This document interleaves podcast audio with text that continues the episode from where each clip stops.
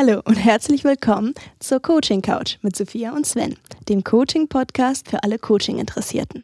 Unser Podcast richtet sich an alle, die schon immer mit dem Gedanken gespielt haben, sich coachen zu lassen, Coach zu werden oder schon selbst aktive Coaches sind. Hier erfahren Sie mehr über die Profession Coach. Ich bin Sophia Berger, Professional Coach, Lehrcoach und Trainerin bei CoTrain, einer der führenden Coaching Companies in Deutschland. Mein Name ist Sven Perner, ich bin Professor für Pathologie an der Uni Lübeck und am Forschungszentrum Borstel. Hallo zusammen.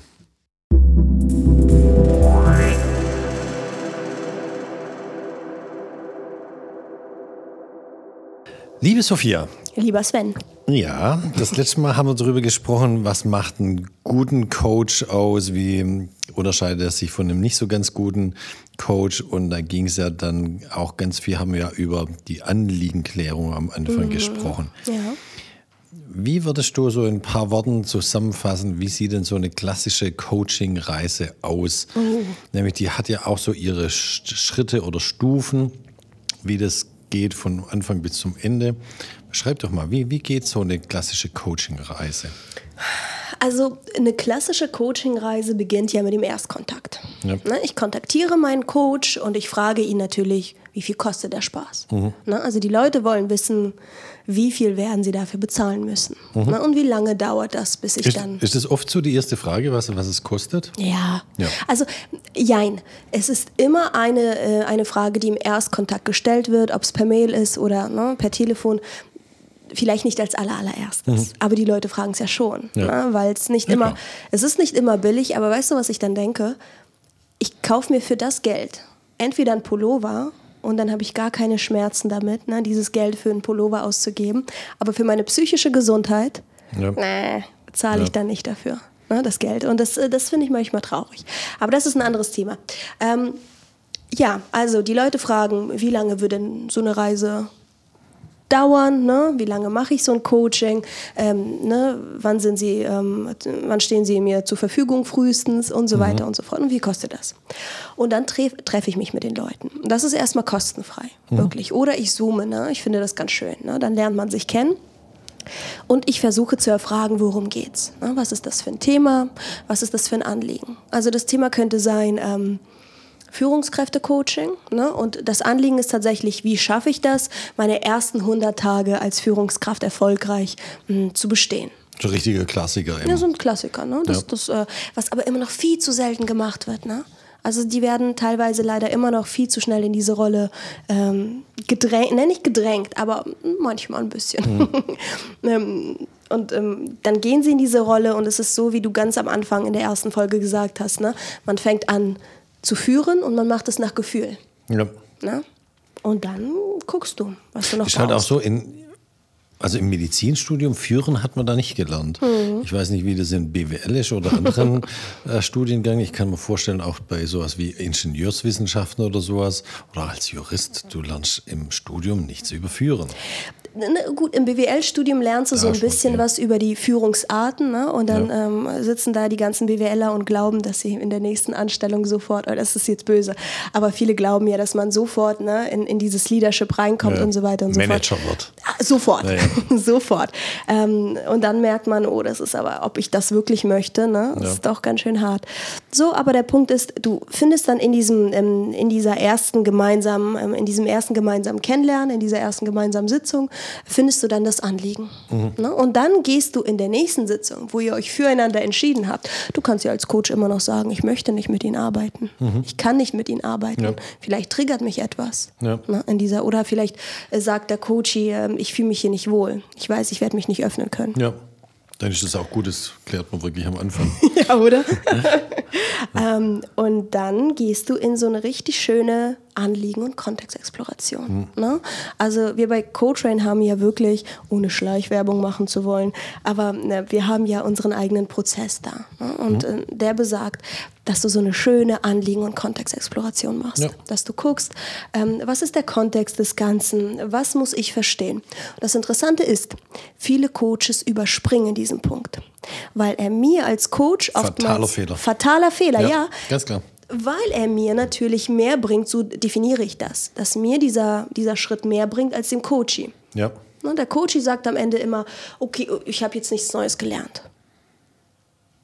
Ja, aber das ist ja auch eine Erwartung, die man haben muss, jedes Mal etwas Neues lernen zu können und zu wollen. Und ne, das haben wir auch nicht immer im Coaching. Also ich kann, ich kann dir eins erzählen von, aus meiner ähm, Coaching-Erfahrung.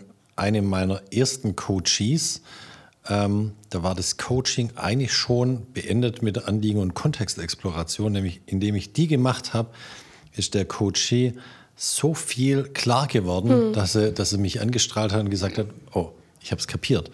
Ähm, ich weiß, wo mein Problem auf einmal liegt und ich kann mir selber ableiten, was ich dafür tun muss, um das Problem zu beseitigen. Mhm. Wir haben dann zwar den Coaching-Prozess äh, vollständig durchgeführt, ähm, aber zum Schluss saßen wir auch wieder in der letzten Sitzung zusammen, wo sie gesagt hat, mir war alles klar in der Anliegen- und mhm. Kontextexploration. Mhm. Gut, aber was ist dann so der, der Schritt danach? Nee, aber, aber noch ja. ein Satz dazu. Ich finde das schön, dass du das sagst, ne? dass, dass man einfach festhält und sagt, es ist nicht unbedingt immer so, dass es mir mehr bringt als dem anderen, ja. sondern es einmal mein Problem festgehalten zu bekommen, vielleicht auch irgendwie systemisch festgehalten zu bekommen, da irgendwie ein schönes Tool mit jemandem zu machen zu meinem Problem. Ne? Ähm, das bringt auch schon was. Ne? Und selbst wenn er keine unglaublichen Erkenntnisse gewonnen hat, dann ist ihm zumindest das Problem klarer. Ja. Ne? Und das ist auch schon was. Wie in der Medizin. Vor der Therapie steht die Diagnose. Genau. Und im Coaching, bevor wir irgendwelche Tools anwenden, ja. ähm, also schon Richtung so Anführungsstrichen Therapie ja. gehen, muss man natürlich vorher erstmal das Problem festzurren. Absolut, ja. absolut. So, und dann äh, geht es äh, an die Wurst. Ne? Also dann fangen wir an zu tiefen. Dann versuchen wir herauszufinden, was bedeutet Tiefen in dem Zusammenhang. Ich versuche zu verstehen, warum das Problem oder wie das Problem entstanden sein könnte. Jetzt nicht therapeutischer Natur, ich gehe jetzt nicht ja. in die Kindheit ne, und, und versuche das. Also so weit wollen wir nicht tiefen, so weit können wir auch nicht tiefen. Mhm. Sollten wir nicht. Können schon, könnten es schaffen, aber wir sollten es nicht. Ähm, wir gehen eher in Richtung, was ist da für ein Muster dahinter? Ne? Also was für Prinzipien werden angetriggert? Warum existiert dieses Problem? Ne? Mhm. Weil, ne, wenn wir wieder zurückkehren mit You must feel it to heal it, muss ja. ich verstehen, muss ich mich, muss ich erfühlen, was da eigentlich los ist. Ja. Ne? Und dann, genau, dann kann ich mich vom Problem lösen. Ne, das sagt mein Chef Ingo auch immer so schön. Ein Problem lösen heißt, sich vom Problem zu lösen. Mhm. Ne, also das auch irgendwie ein bisschen weiter entfernt zu betrachten. Und das mache ich so ein bisschen im Tiefen. Ne, dass ich gucke, was ist da eigentlich los? Was sind die Muster? Was triggert mich an? Was passiert da in mir? Also so eine Coaching-Session geht ja in der Regel so 45 bis 60 Minuten. Nein, das ist Therapie. Das okay. ist Therapie. Die Therapie okay. geht eine Dreiviertelstunde. Und ich bin immer wieder erstaunt, wie Therapeuten das schaffen. Ne? In 50 Minuten geht man da richtig schweißgebadet raus. Ähm, und das war richtig knackig. Ne? Ja. Wir Coaches, wir haben so eine Sitzung zwischen einer Stunde, manchmal auch zwei Stunden okay. Coaching. Ne? Also ganz anders, jetzt nicht ganz anders als Therapie, aber doch länger. Länger. Ne? Und ja. es gibt Coaches, die mögen auch so einen ganzen Vormittag coachen mit ihren ja. Coaches. Wie lange brauchst du denn in der Regel für, so eine, für den ersten Schritt, die Anliegen- und Kontextexploration? Gut, die mache ich in der Regel so zwischen einer Stunde und anderthalb Stunden. Gut. Und das Tiefen, wie viel? Oh. Klar, problemabhängig, kontextabhängig. ja. Aber was würdest du sagen, so im, von dem gesamten Coaching-Prozess, wie viel Prozent der Zeit verwendest du aufs Tiefen? So, äh, guck, du musst schauen, wie stark ist das Anliegen und auch der Wunsch des Coaches von diesem tiefenden Prozess abhängig? Mhm. Also möchte ich wirklich in der Tiefe verstehen, was, was mich dazu bringt, dieses Problem zu haben? Mhm. Oder ist es einfach nur good to know, good to know ne, ja. was, da, was da passiert? Ähm, von daher, dieser Schritt, kann auch mehrere Sitzungen lang ja. sein. Ne? Und dann mache ich verschiedene Tools. Ich mache dann irgendwie ähm, das innere Team von Schulz von Thun beispielsweise. Ne? Ich mache irgendwie, das könnte ich noch Schönes machen mit denen. Ne? Mit, aus der kognitiven Verhaltenstherapie ne? könnte ich die mhm. ABCDE-Methode machen. Also ich kann einiges machen. Das machen wir in einem extra Podcast, ja. so die, die essentiellen, die, die allerwichtigsten Tools, ja. die ich so auf eine einsame Insel mitnehmen würde. Ich freue mich. Ja. Aber die besprechen wir extra. Ja. Ja, und ähm, deswegen würde ich sagen, es ist immer anliegenabhängig und kann tatsächlich von anderthalb, zwei Stunden bis tatsächlich drei Sessions sein. Mhm. So. Das ist so der nächste Schritt nach dem Tiefen. So, und ich würde sagen, nach dem Tiefen musst du einmal schauen, was hast du denn da eigentlich äh, zutage gefördert? Mhm. Ne, was ist das da eigentlich? Ja. Ne, und du sortierst es mit dem Coaching und du analysierst es. Und jetzt wirst du lösungsorientiert. Mhm. Also das Ziel des Coachings ist ja, den Coachie handlungsfähig zu machen. Genau, ne? immer wieder in die Handlungsfähigkeit immer, immer. Coaching ist der Transfer. Ja. Coaching schafft den Transfer zu dem Ereignis und also zwischen dem Ereignis und meiner Person. Ich mag immer den Begriff der Selbstwirksamkeit, die wiederherstellen. Ja, ja, ja absolut. Ne? Also Coaching sorgt dafür, dass ich diese Handlung auch vollziehen kann. Ne? Ja. Also es wird mir nicht nur klar, warum es mir schwerfällt, es zu tun. Ne? Es wird mir auch klar, wie ich es schaffen kann. Ja. Und das passiert nach dem Tiefen. Das heißt, das ist das Interessante. Ich sage immer, einen guten Coach erkennst du nicht daran, wie gut er mit dir tiefen kann einen guten Coach, und ich meine jetzt nicht Therapeuten, sondern wirklich ja. Coach, erkennst du daran, wie gut er mit dir flachen kann. Ja.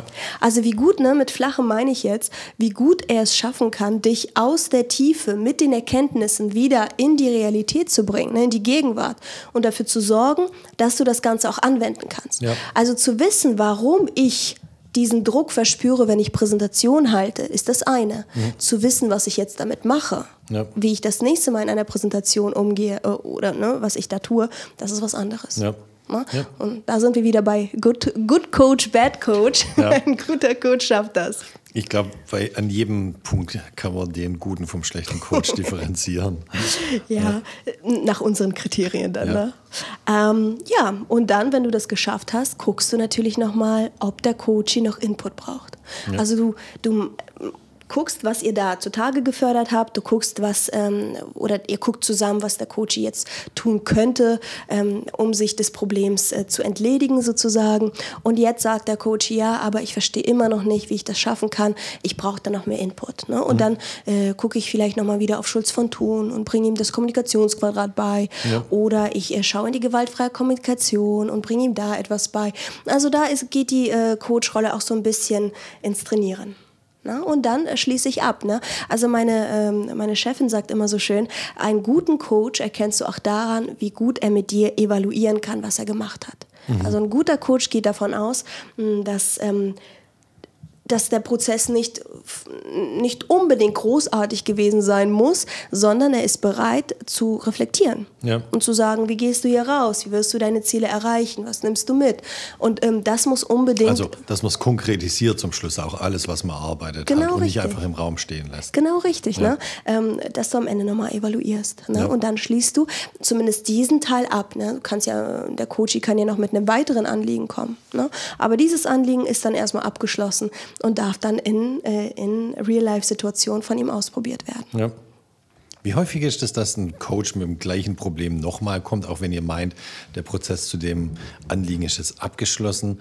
Wie häufig kommt dann einer zurück und sagt, ah, ich habe es immer noch nicht so richtig ge geschafft, es in die Realität, in meinen Alltag oder in meine Zukunftspläne ein- und umzuarbeiten? Wie oft passiert das? Ich würde eher anders auf die Frage antworten. Ich würde sagen, wann passiert das? Ja. Also es passiert. Dann sagen wir, wann es passiert. Einfach schön umformuliert, ne? also es passiert, wenn der Coach im ersten Prozess ähm, vielleicht auch mit dem Coach nicht genau hingeschaut hat, warum ja. das Problem passiert. Ne? Also du hast zwar für dich eingeübt, was du machst, wenn das Problem auftritt, aber dann ändert sich das Problem nur ein bisschen. Ja. Und schon weißt du nicht mehr, was du tun sollst. Das heißt, dann wurde vielleicht ein bisschen ungenau gearbeitet. Im Bereich Anliegen und Kontextexploration. Genau, genau richtig. Und vielleicht auch im Tiefen. Ja. Ne, dass man nicht vollständig äh, begriffen hat, ähm, worum es da eigentlich geht im Prinzip. Ja. Ne? Wie häufig kommt es denn vor, dass, also am Anfang steht ja wirklich diese Anliegen und, ah, nach dem Erstkontakt kommt halt diese Anliegen und Kontextexploration.